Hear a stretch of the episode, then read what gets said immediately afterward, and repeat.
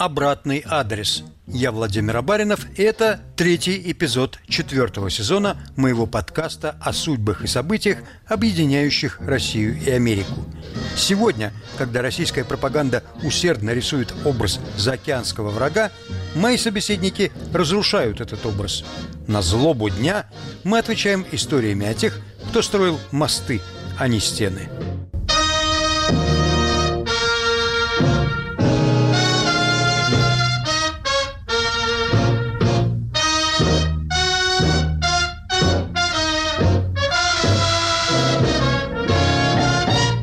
Наказание за слова «миру мир» или «нет войне» совсем не новость в России. Советская власть справедливо видела в пацифистах угрозу своему существованию. Власть нынешней России продолжает традицию, но современные миролюбцы должны знать, они не одиноки, за их спиной поколение диссидентов и нонконформистов. Они – наш общий обратный адрес. В 1982 году в Париже была издана книга Владимира Буковского «Пацифисты против мира». В ней выражен вполне понятный скептицизм в отношении борьбы за мир. Такой была точка зрения не только советских диссидентов, но и в целом советских граждан, которых собирали на митинги против американских империалистов и израильской военщины. Вот моргает мне, гляжу, председатель, мол, скажи свое рабочее слово – Выхожу я, и не дробно, как дятел, А неспешно говорю я сурово. Израильская, говорю, военщина Известна всему свету, Как мать, говорю, и как женщина, Требую их к ответу. Который год я вдовая, все счастье мимо, Но я стоять готовая за дело мира — как мать вам заявляю, и как женщина. В те же годы советским властям пришлось столкнуться с самодеятельным антимилитаризмом. В августе 1968 года войска Варшавского договора вторглись в Чехословакию для подавления Пражской весны, и Кремль увидел непосредственно из окон своих кабинетов первый за много десятилетий не организованный по указке сверху, а реальный протест – Обычно говорят о демонстрации семерых, но это только Красная площадь. По всей стране протестовавших в той или иной форме было гораздо больше. Инакомыслящий рабочий Анатолий Марченко выступил с открытым протестом за месяц до вторжения. Он разослал свое открытое письмо в редакции коммунистических газет Европы на BBC и в «Известия». Марченко приговорили к одному году лишения свободы за нарушение паспортного режима, как раз в день предсказанного им вторжения. Но для режима это подтвердившееся предсказание оставалось заведомо ложным измышлением. Двое из семи демонстрантов на Красной площади были признаны невменяемыми и направлены на принудительное психиатрическое лечение.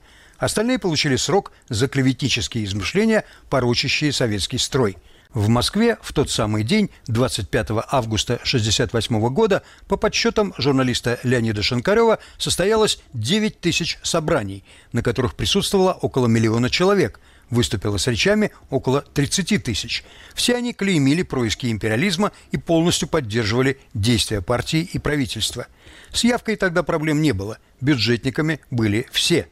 Но произошли и события иного рода – граждане выражали свое несогласие в различных формах, открыто и анонимно, посредством граффити, воззваний, брошенных в почтовые ящики, писем в редакции газет. И все-таки общественным движением это назвать нельзя. В нашем разговоре принимает участие историк Ирина Гордеева. Что мы можем считать общественным движением в обществе, где гайки закручены настолько, что общественное настроение, общественные инициативы просто не имеют возможности, не успевают превратиться в общественное движение, где всех инакомыслящих тщательно отслеживают, где их быстро ловят, ставят под наблюдение, там, профилактируют, сажают. Что такое общественное движение в обществе со слабым общественным ресурсом, где такой очень низкий уровень солидарности. В таких случаях, а это вот как раз случай нашей страны, история общественных движений любого рода, в том числе и антивоенного, пацифистского движения, будет представлять собой историю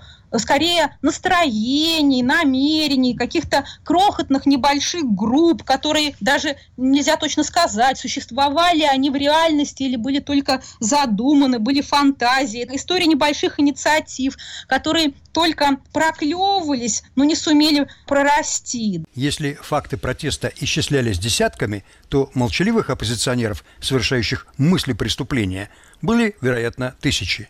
Власть ответила единственно доступным ей способом – закрутила гайки. Оттепели пришел конец. Начался застой – Ирина, вы занимались изучением антивоенной деятельности советских хиппи. У нас на хиппи привыкли смотреть как на подражателей, на кого-то вроде стиляк. Мол, это что-то совершенно чуждое России, сорняк на русской почве. Но из ваших работ складывается иной образ этих людей. И действительно, советские хиппи, они ассоциировали себя с пацифизмом, с пацифистским движением, с движением за мир. Наиболее известным выражением этого настроения была попытка демонстрации 1 июня 1971 года. Мало мы о ней знаем, воспоминаний довольно много, много очевидцев этой демонстрации успел написать воспоминания, там дать интервью, живы еще. Но у нас нет практически никаких государственных архивов, которые раскрывали бы историю этой демонстрации. Архивы КГБ тоже закрыты на эту тему. И там вырисовывается примерно такая история, не очень ясная. Вроде бы они хотели протестовать 1 июня, в День защиты детей 1971 года, против войны во Вьетнаме. А может быть, там и антиамериканские были плакаты. Неизвестно. Некоторые говорят, что это такая популярная версия, что это была провокация что стремлением хиппи заявить о себе воспользовались э, провокаторы из КГБ, даже они ходили э, эти лозунги согласовывать куда-то в официальные инстанции, все по-разному вспоминают как. Ничего они не успели сделать, они во внутреннем дворике бывшего исторического факультета МГУ решили собраться на так называемом психодроме. Ну, там, по воспоминаниям, некоторые говорят, несколько сотен, человек 300 собралось, да, мы не знаем, сколько их было. И как только они развернули свои лозунги, и они все были а, окружены оперативниками, дружинниками, а, арестованы, потом их всех переписали, кого-то из вузов исключили, в армию отправили, кто-то даже самоубийством покончил. В общем, есть такая тексты, которые считают, что это было провокацией. Но, на мой взгляд, это опровергают дальнейшие попытки проведения подобных демонстраций, которые в различных городах хиппи предпринимали на протяжении всех 70-х там, и начала 80-х годов.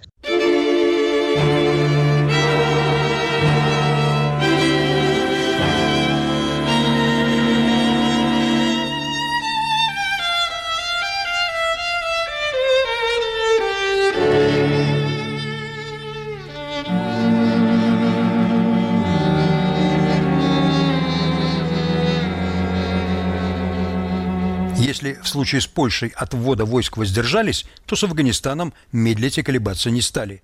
В декабре 1979 года в эту страну вошли советские войска для исполнения интернационального долга, а на самом деле свержения действовавшего правительства и замены его своей креатурой.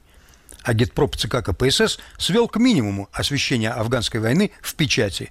Главным эвфемизмом, на который делала упор советская пропаганда, было выражение «ограниченный контингент». Но эти слова никого не обманывали. В 80-м году была отменена отсрочка от призыва для студентов дневных отделений вузов. А потом из Афгана стали приходить в Россию цинковые гробы и возвращаться калеки. В стране стоял глухой ропот. Ирина, мне кажется, водоразделом в антивоенных настроениях стала именно афганская война – вы согласны? Наверное, да, да. На уровне настроений происходил перелом. А вот на уровне общественного движения никакого заметного протеста против войны в Афганистане не возникло. Было страшно, стало страшно очень многим людям. Я уже сама это помню. Я 75 -го года рождения. Я помню, как соседи моей бабушки, у которых я гостила, пришел гроб из Афганистана. Я помню, что фамилия а, убитого была Поваренков. Я помню, как его хоронили.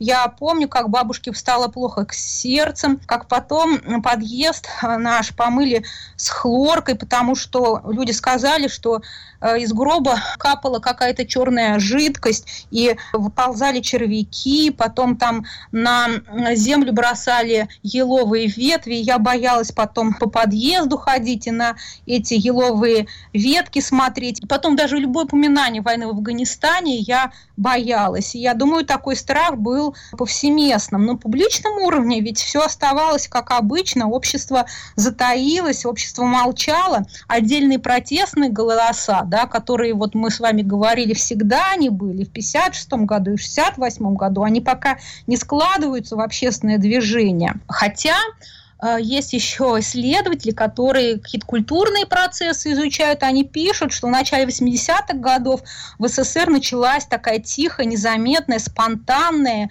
реабилитация пацифизма.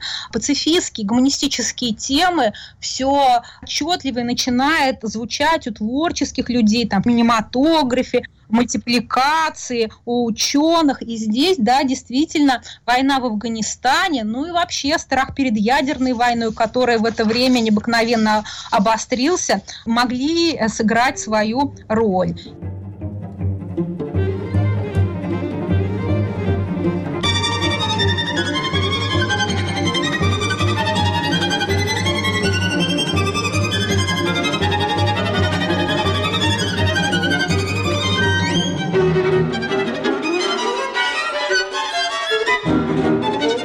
Обратный адрес. Краткая история русского пацифизма. Продолжим через полминуты.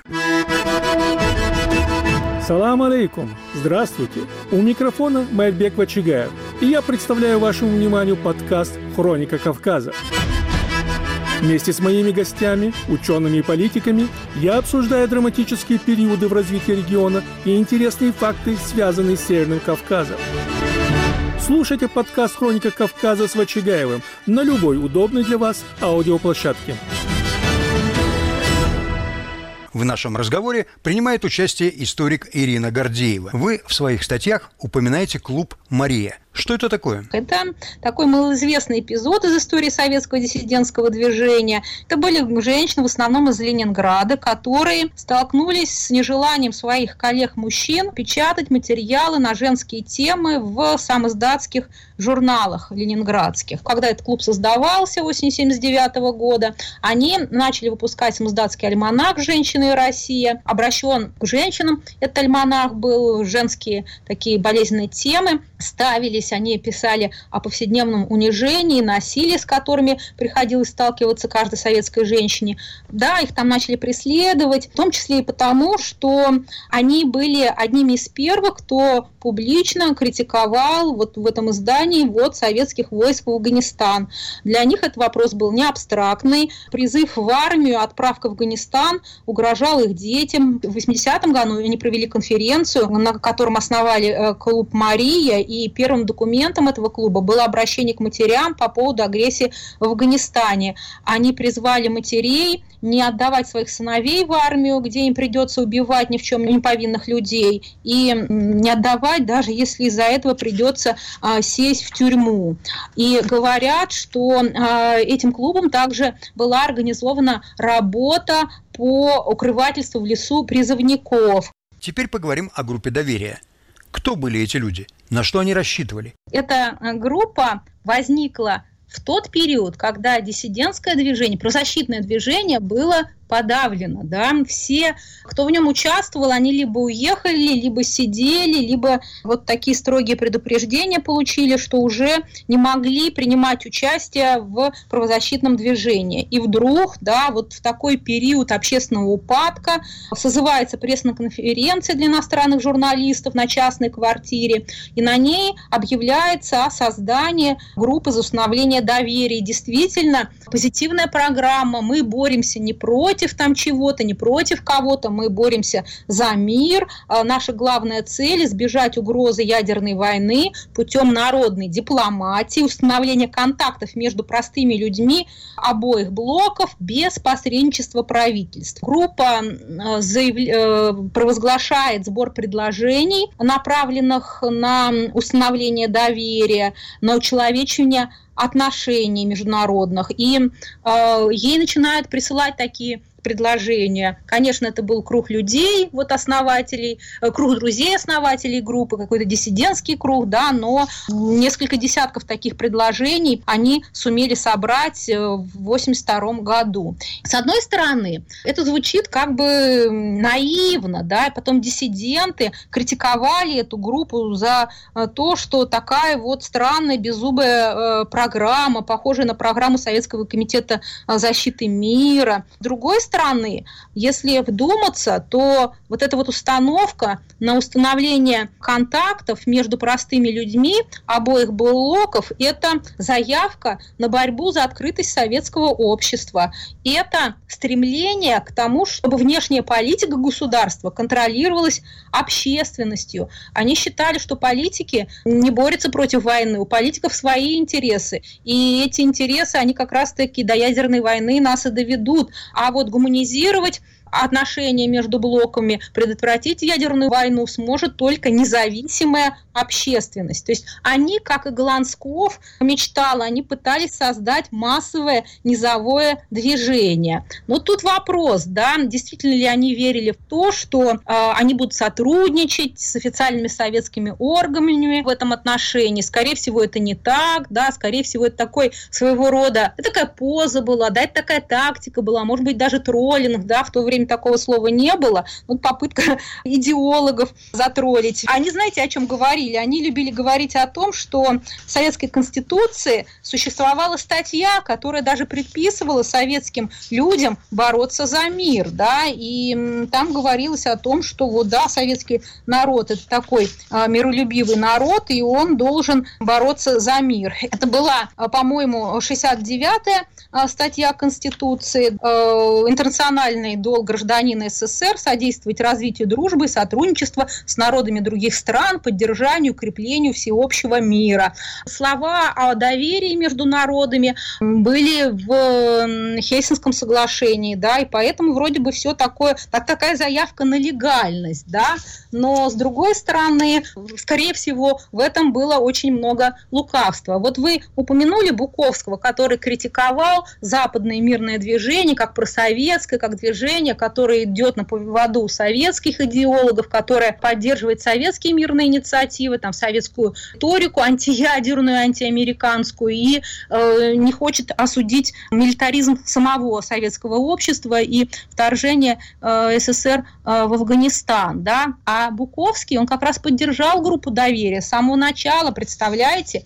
Он э, вот э, в своих статьях того времени, интервью «Радио Свободе» давал, э, он говорил о том, что вот как раз группу доверия он поддерживает, потому что он считает, что это такой, это гениальная придумка, эта идея доверия, это такой э, подрыв э, советской внешней политики, советской пропаганды через э, идеологию. Конечно же, очень быстро начались преследования, репрессия группы доверия. Чего там только с ними не делали. Ну, а что такое свободная инициатива? Там тоже удивительно, вы понимаете, нет ничего. И вдруг в 1982 году сразу две организации. Группа доверия и свободная инициатива к концу года возникла.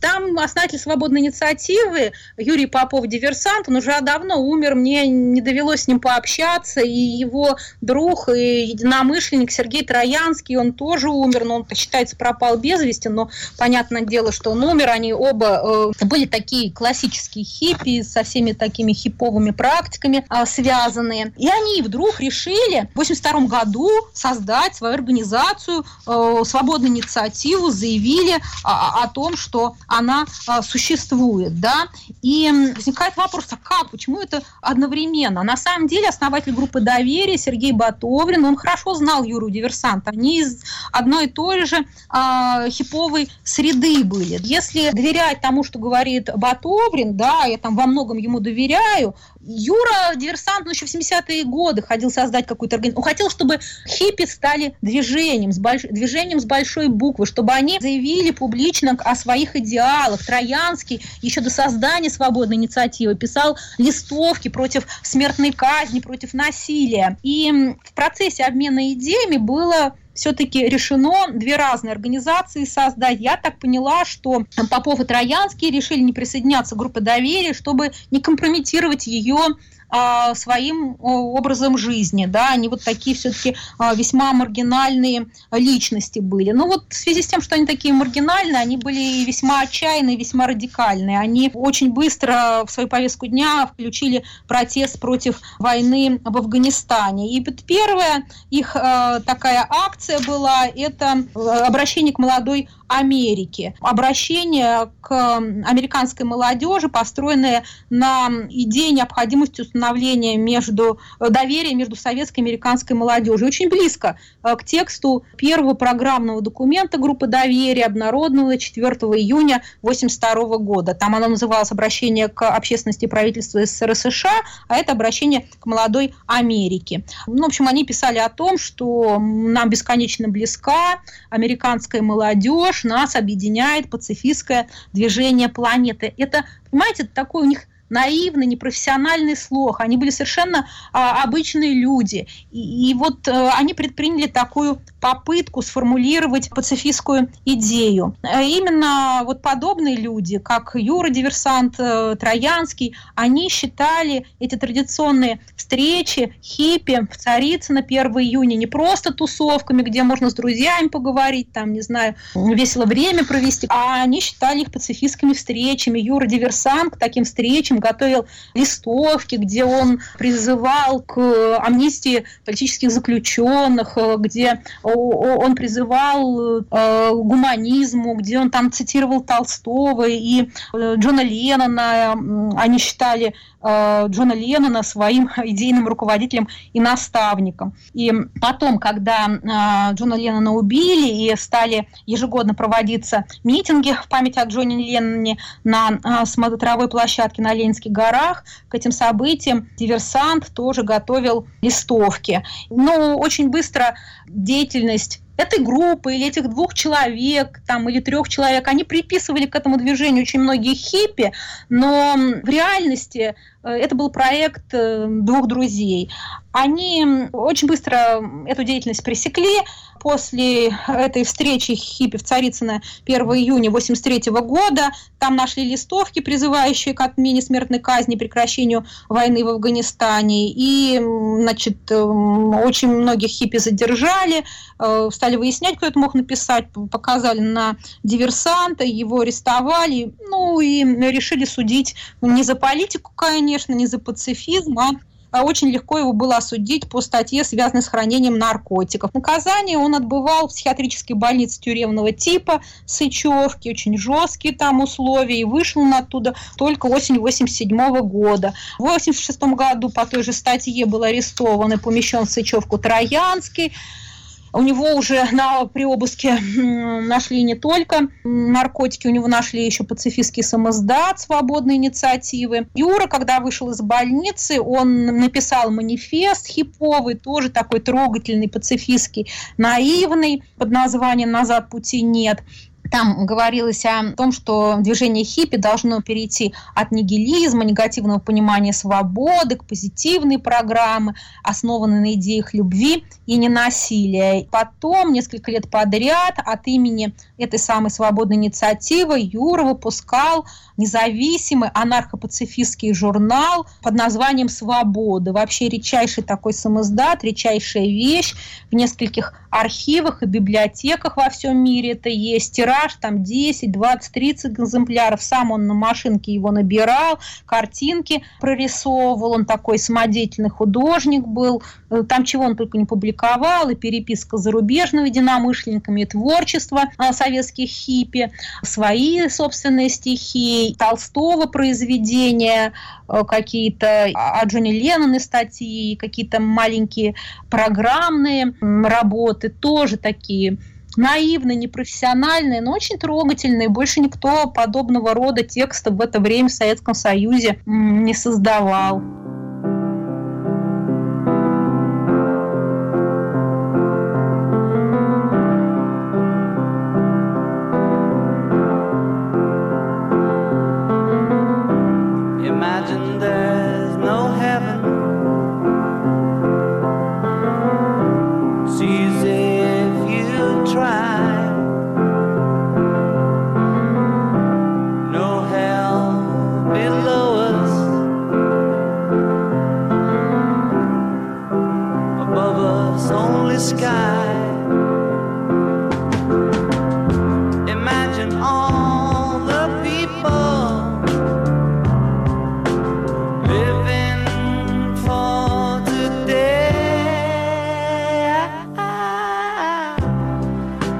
Стихи диверсанта тоже наивные, бесхитростные, детские.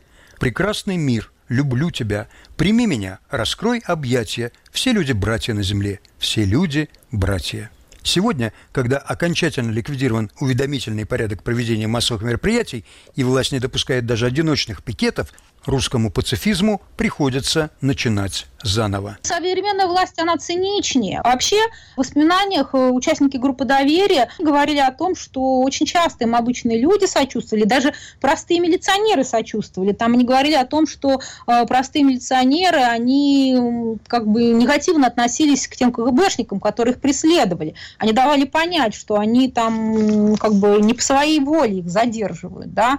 А сейчас я смотрю пока что еще полное единодушие всех этих репрессивных карательных органов по отношению к тем, кто не согласен с войной, к тем, кто протестует. Ведь пацифисты в разные времена у разных народов, они часто связывали свои надежды на силу ненасильственного протеста с тем, что в, э, во власти тоже люди, да, что у них тоже есть душа, у них есть тоже э, гуманистические ценности, что в них есть жалость, что в них э, какое-то милосердие, и к этой душе живой можно апеллировать. Да? Толстовцы всегда считали, что а, с властями нужно договариваться, что а, и полицейские такие же люди, да, и бюрократы, и даже высшие бюрократии, члены правительства такие же люди, с ними надо разговаривать. У нас есть эти картинки там трогательные, которые кому-то э, кажутся глупыми, наивными, о том, как мирные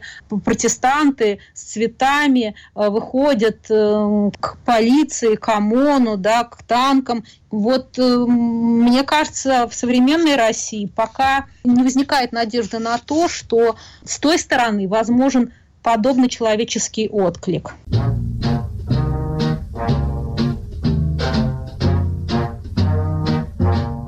С нами была историк Ирина Гордеева. Русский пацифизм вчера и сегодня обратный адрес. В эфире «Свободы» каждую пятницу в 18.05 по Москве с повторами в выходные и на следующей неделе.